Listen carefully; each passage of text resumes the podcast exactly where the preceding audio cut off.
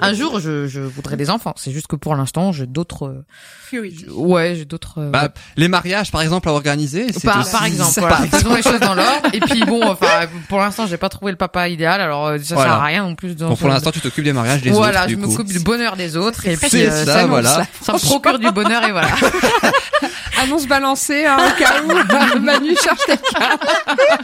Eh ben justement, Manuela, fait. tu vas pouvoir ainsi nous proposer un petit peu tes conseils dans ta rubrique. Hein. Elle s'appelle Bulle d'amour.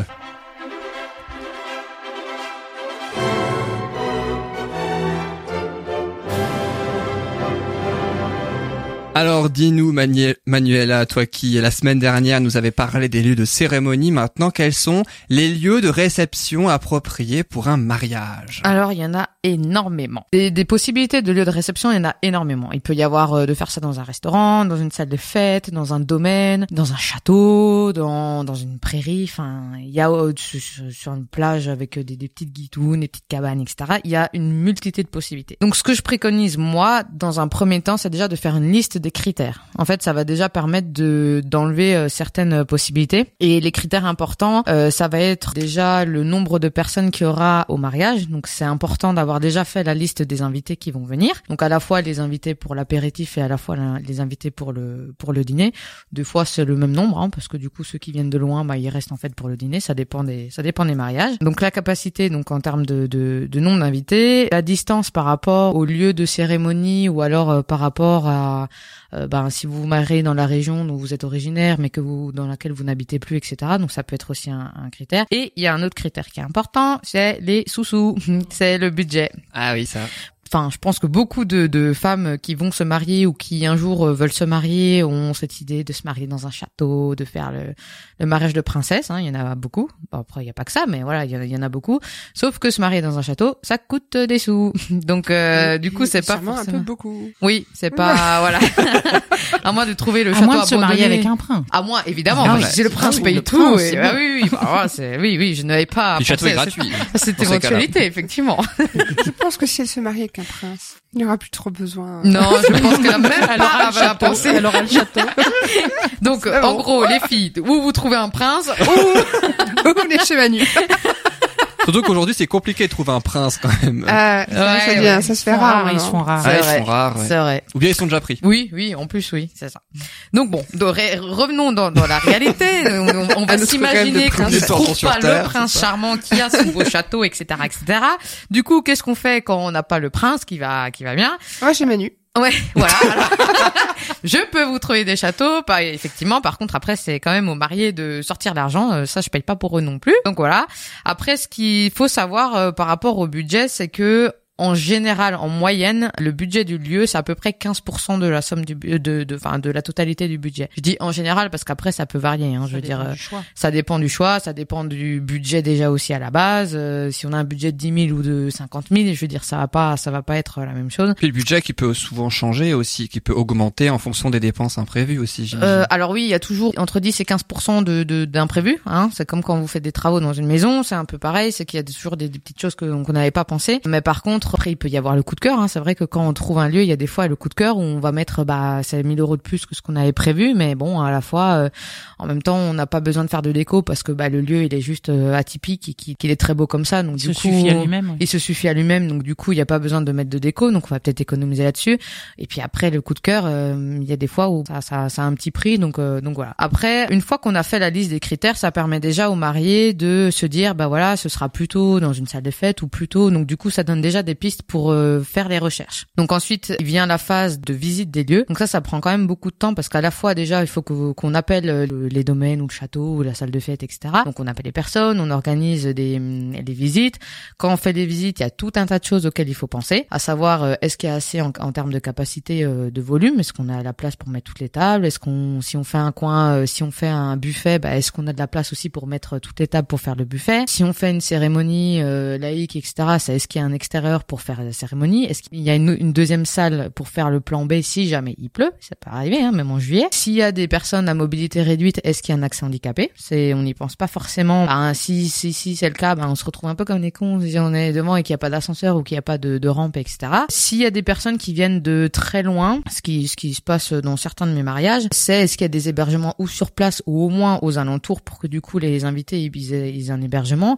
Donc voilà, il y a, y a tout un tas de critères à, à lister et ensuite de faire ces visites de lieux en moi je préconise de faire un tableau comparatif c'est que si, si les mariés visitent plusieurs euh, lieux bah c'est du coup de, le lieu 1 et puis de faire euh, avec la liste des critères qui sont importants et après ils pèsent le pour et le contre etc ça demande quand même beaucoup beaucoup de temps de visiter des lieux et puis enfin beaucoup beaucoup de temps ouais. ça demande du temps et de l'énergie donc euh, voilà il y a des personnes qui décident de, de faire appel à quelqu'un justement pour, pour d'autant plus que je pense que ça doit être vite loué et du coup ils doivent s'y prendre à l'avance non pour bah alors ça dépend des domaines ouais. Alors ça dépend de la date et ça dépend des lieux. Par exemple le week-end du 23 mai l'année prochaine c'est le week-end de l'Ascension. Et en fait euh, week-end très prisé parce que euh, euh comme comme toute année bah c'est long week-end parce que du coup le jeudi c'est férié. Donc les gens ils posent euh, le vendredi. Ils ont déjà quatre jours.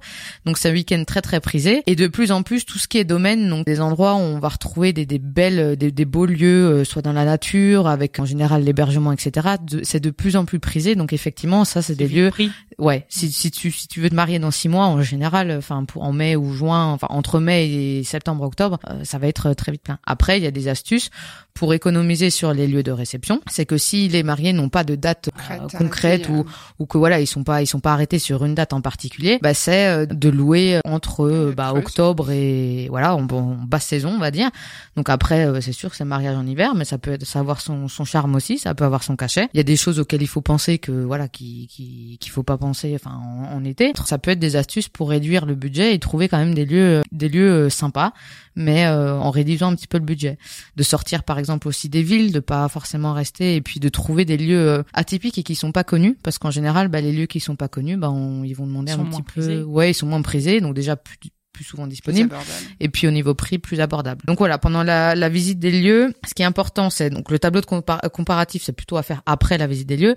Pendant la visite des lieux, je préconise de prendre des photos, ne pas hésiter à poser plein de questions, même si elles vous paraissent euh, stupides, mais de poser les questions parce que ça vous aiguillera quand même sur euh, sur le choix. Et préparer peut-être les questions, non Peut-être pour pas oui, louper les choses importantes. De hein, préparer, de préparer à l'avance. Alors euh, moi, par exemple, j'ai une checklist où de, au dessus j'ai j'ai tous les points que je veux aborder et je réponds au fur et à mesure. Alors soit j'emmène ma checklist directement avec la personne pendant la visite, ou alors c'est après coup. Et puis si j'ai encore d'autres questions, je, je recontacte le, la personne du lieu, etc. Ce qu'il faut aussi, c'est que parlait avant d'émotions, d'âme, etc. C'est quand on visite un lieu, c'est de s'imaginer en fait le jour du mariage et puis euh, voir ce que ça vous procure. En fait, c'est c'est d'essayer de se projeter dans le lieu, de s'imaginer avec la robe pour la madame, avec le costard pour le monsieur, de s'imaginer et est-ce que on se sent serein, est-ce qu'on est-ce qu'on est enjoué, est-ce que on a un peu peur, est-ce que voilà, c'est aussi de faire place aussi à son instinct et, et, et de se laisser un peu guider par nos par nos émotions, contrairement à ce que voilà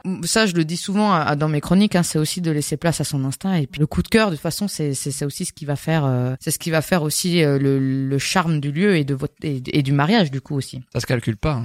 Ça se calcule pas effectivement. Enfin, ça se calcule aussi quand tu dois payer après, mais. Sur le coup de cœur, c'est ce qu'elle Mais voilà. Mais du coup, c'est, c'est important. Après, il y a d'autres critères, comme par exemple, si le lendemain, euh, le dimanche, on veut faire encore un, le brunch et réunir encore une partie de la famille, bah, faut aussi un lieu qui permette de, l'idéal, c'est de louer du vendredi au dimanche, parce que du coup, ça permet le vendredi de préparer le, le lieu avec toutes les décos. Le samedi, ben, du coup, il y a la cérémonie, le, la fête, etc.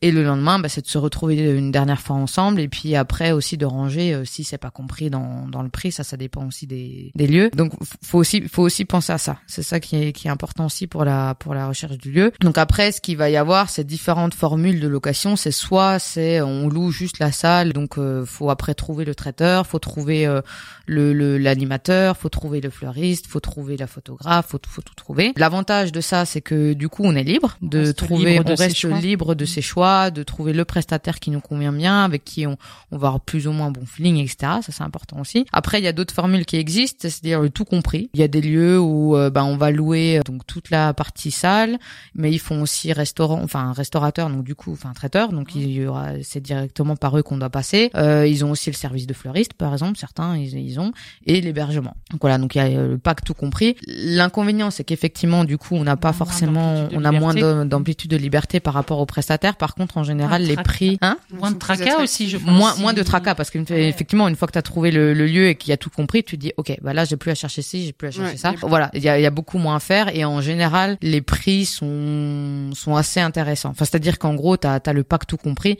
donc tu sais que que ça peut paraître cher au départ mais en fait à côté de ça tu rajoutes pas tel et tel euh, prestataire donc ça ça peut être un calcul à faire et ça peut ça être couvre intéressant. pas mal de postes et du coup ça réduit euh, Oui. les choses. Je pense. Ouais. Alors ça dépend, hein, parce qu'après t'as des lieux qui qui sont très prisés, et qui sont plutôt haut de gamme, donc qui qui ou voilà, c'est pas c'est pas c'est pas un budget de. Bon, Après, en général, le restaurateur a aussi son service, etc. Enfin, Oui, oui, oui, voilà. voilà, c'est souvent la galère. Tu trouves le traiteur, mais il a pas de personnel. Faut que tu trouves du personnel à côté. Enfin, Bah ça en évident. général, un bon traiteur en général, il se débrouille pour trouver le, Ouais, le service. Enfin si Enfin, Par si. expérience, je sais que c'est pas toujours Oui, ça, oui, quoi. oui. Donc, Mais t'as de Là, tout moins, t'as aussi tout. dans dans les traiteurs, t'as t'as t'as de tout aussi. Hein. C'est Ouais. c'est comme tous les prestataires en fait, il y a de tout. Hein.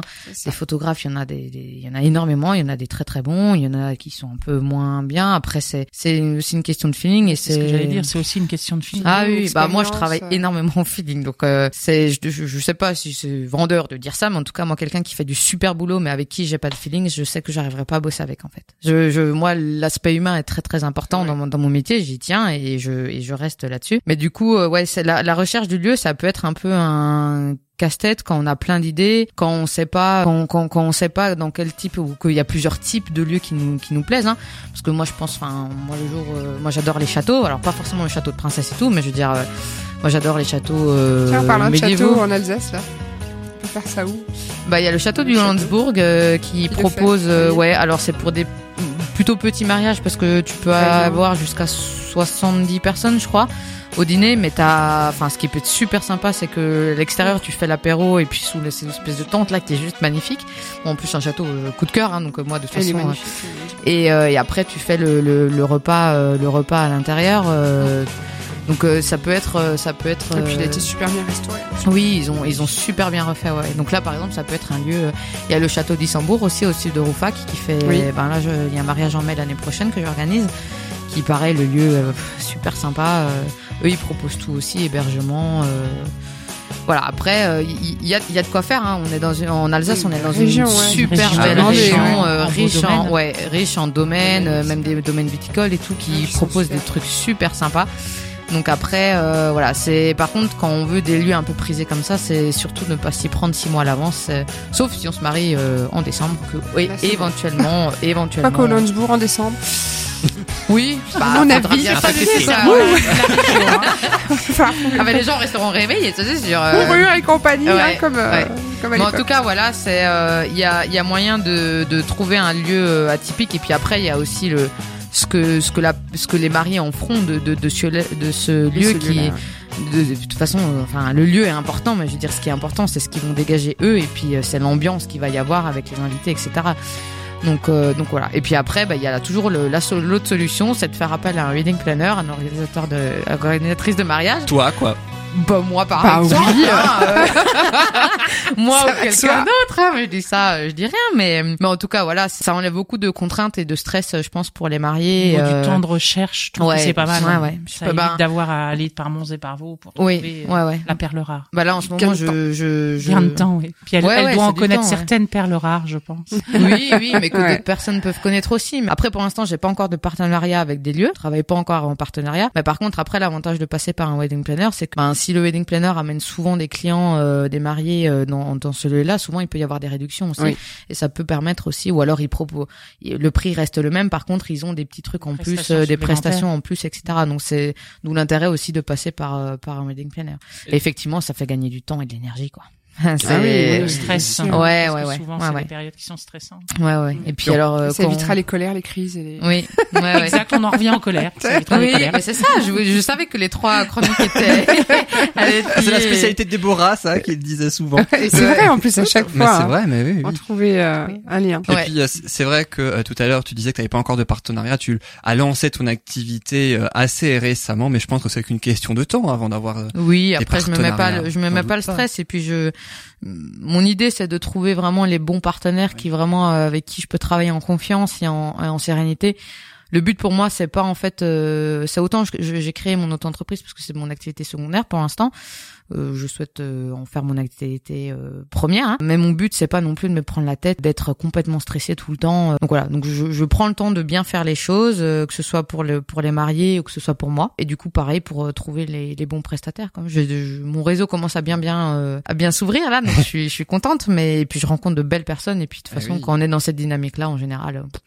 Les choses Mm. se font naturellement. Et puis cette émission te permet aussi de donner tes trucs et astuces. Ouais. Euh, donc euh, grâce au mariage et à l'organisation du mariage, aujourd'hui c'était les lieux de réception et puis on sait maintenant que c'est déconseillé peut-être un château en décembre, en plein hiver, quand il fait froid. Surtout en Ah Alsace. non, c'est pas déconseillé. Surtout en Alsace. juste prévoir les fourrures, Ah non, c'est euh, pas, les feux. euh, c'est pas déconseillé. D'ailleurs, ça peut Si être t'as la super- ah non. zibeline, si t'as la petite, le- la petite étale en zibeline, il y a pas de souci. Non, hein, c'est mais- déconseillé si t'as euh, 500 Il fait euros de budget pour ton lieu de réception. Oui, Là, voilà, surtout à Mais Château. par contre, euh, par contre, euh, Surtout prince. déconseillé. Non, au contraire. Les mariages en hiver, on se rend pas forcément compte, mais c'est un cachet qui que que déjà tu transpires pas comme un phoque euh, quand il fait 35 sentira degrés. pas, hein, c'est pas ça, tu- m'excuseras, mais tu dégoulines, t'as ton maquillage qui coule et tout. mort, tu deviens toute bleue. C'est bon, voilà.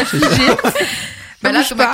Ça a pas. d'autres avantages. Ben, ça a d'autres Ah, ouais, avantages. En tout cas, merci beaucoup Manuela pour cette très très belle chronique. Donc ta rubrique s'appelle Bulle d'amour.